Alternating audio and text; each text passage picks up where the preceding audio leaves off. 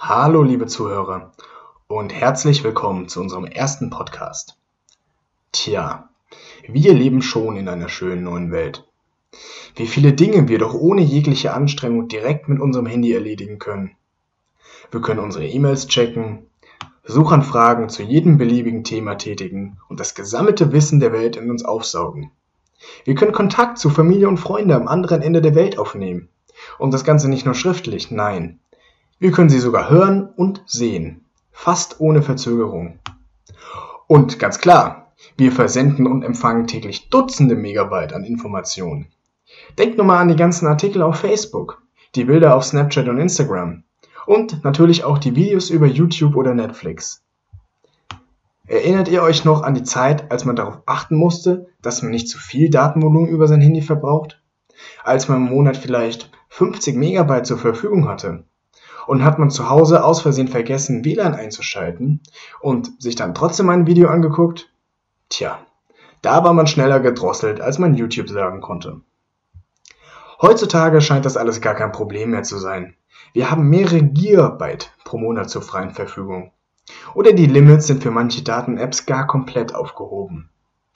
Die wahre digitale Utopie. Oder doch nicht? Ist unser Konsum wirklich so bedenkenlos? Zieht der massiv gestiegene Datenverkehr wirklich keine Konsequenzen mit sich? Das möchten wir heute in diesem Podcast behandeln. Und wir wünschen euch viel Spaß dabei. 2019 geht man davon aus, waren mehr als die Hälfte der Weltbevölkerung online. Das sind über 4 Milliarden Menschen.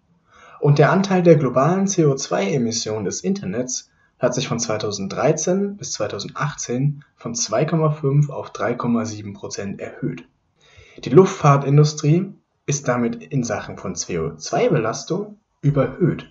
Das Internet ist also schädlicher oder hat einen höheren CO2-Ausstoß als die Luftfahrtindustrie. Allerdings es ist auch ein bisschen schwierig zu quantifizieren, die Zahlen variieren je nach Studie. Weiterhin ist es so, dass eine Suchanfrage etwa eine CO2-Emission von 1,45 Gramm hat. Eine einzelne Suchanfrage. Das heißt, 50 Suchanfragen pro Tag wären 26 Kilogramm CO2 pro Jahr, pro Person. Tja. Google hat das als Umweltbericht mal zusammengefasst. 2016 wurden von ihnen 2,9 Millionen Tonnen CO2 ausgestoßen und der elektrische Energieverbrauch wurde insgesamt mit 6,2 Terawattstunden beziffert. Und jetzt noch ein ziemlich obskurer Fakt. Der Konsum eines 10-minütigen Videos via Cloud, also beispielsweise über die Server von Google auf YouTube, benötigt so viel Power, so viel Leistung wie 5 Minuten Hochbetrieb eines elektrischen Ofens mit 2000 Watt. Das muss man sich erstmal auf der Zunge zergehen lassen. Rechenzentren der Streamingdienste benötigen Strom, um genauer zu sein, sehr viel Strom. Damit wir Filme, Serien und Songs online streamen können, müssen die Daten auf Servern gelagert werden. Und diese Server benötigen wiederum Energie. Die Netzinfrastruktur in Deutschland verbraucht im Jahr etwa 55 Terawattstunden. Um den Strom nur dafür bereitzustellen, benötigt man etwa 10 mittlere Kraftwerke. Ein Drittel der Energie geht übrigens nur an Klimaanlagen denn diese müssen die Rechenzentren auf etwa 25 Grad runterkühlen, damit diese nicht überhitzen. Natürlich zählen nicht nur Streamingdienste zur Netzinfrastruktur, doch sie machen einen Großteil davon aus. Alleine der globale Datenverkehr besteht zu 80 Prozent aus Videodaten. Die Dateien sind besonders groß und verbrauchen daher auch sehr viel Platz und Rechenleistung auf den Servern und wiederum Energie. Alles im Internet verbraucht Energie vom Googlen bis zum Lesen einer Online-Zeitschrift, doch welchen Anteil daran haben eigentlich die Streaming-Dienste? Laut Forschern ist Videostreaming eine echte CO2-Schleuder. Allein im Jahr 2018 haben Videostreaming mehr als 300 Millionen Tonnen CO2-Äquivalente verursacht. Das entspricht der Menge, die das gesamte Land Spanien in einem Jahr ausstößt. Wichtige Schritte für eine nachhaltige Digitalisierung der Rechenzentren wären folgende Punkte.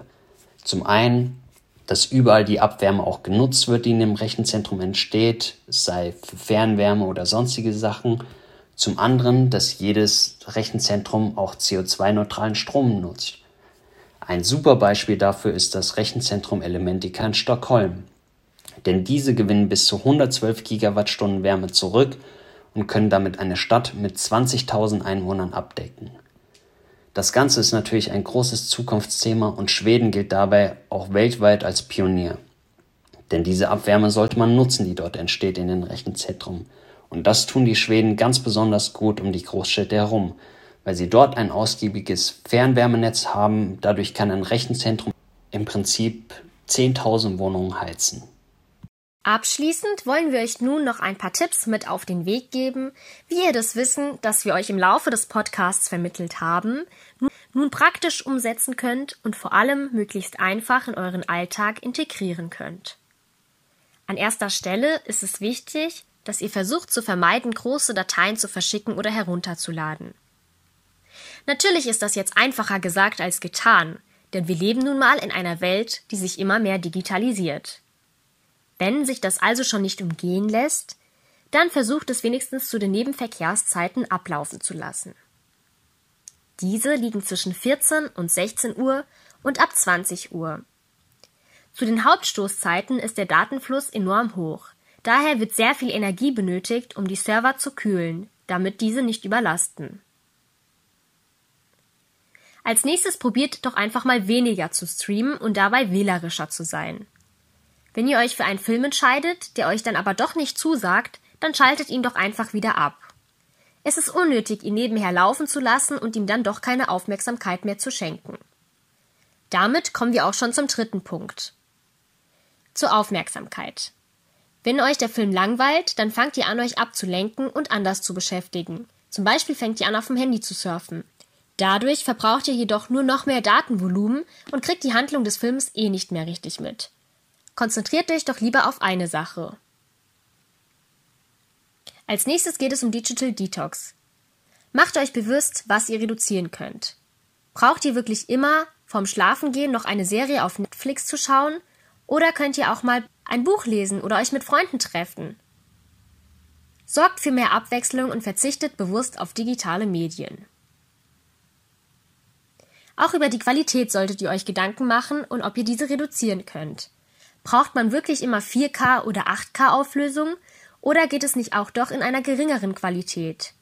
In den meisten Videos kann man die Qualität einstellen und dennoch ist genug auf dem Bildschirm zu erkennen, auch mit einer niedrigeren Qualität. Auch die Größe des Bildschirms spielt dabei eine Rolle für die Netzlast. Vor allem Videos solltet ihr probieren, auf Smartphones anzusehen, um die Netzlast zu reduzieren. Auch solltet ihr euch Gedanken machen, welche Dienstleistungsanbieter ihr für was benutzt. YouTube zum Beispiel nutzen die meisten, um Musik zu hören. Dennoch wird während die Musik läuft ein Begleitvideo abgespielt. Das treibt den Datentransfer in die Höhe. Wenn ihr aber wirklich nur Musik hören wollt und kein Video nebenher schauen wollt, dann überlegt euch, ob ihr nicht lieber eine alternative App benutzen könnt. Wie ihr seht, sind die Punkte durchaus realistisch und umsetzbar. Geht die Dinge einfach bewusster an und dann könnt ihr viel zur nachhaltigen Digitalisierung beitragen. Damit verabschieden wir uns von euch und hoffen, dass euch der Podcast gefallen hat.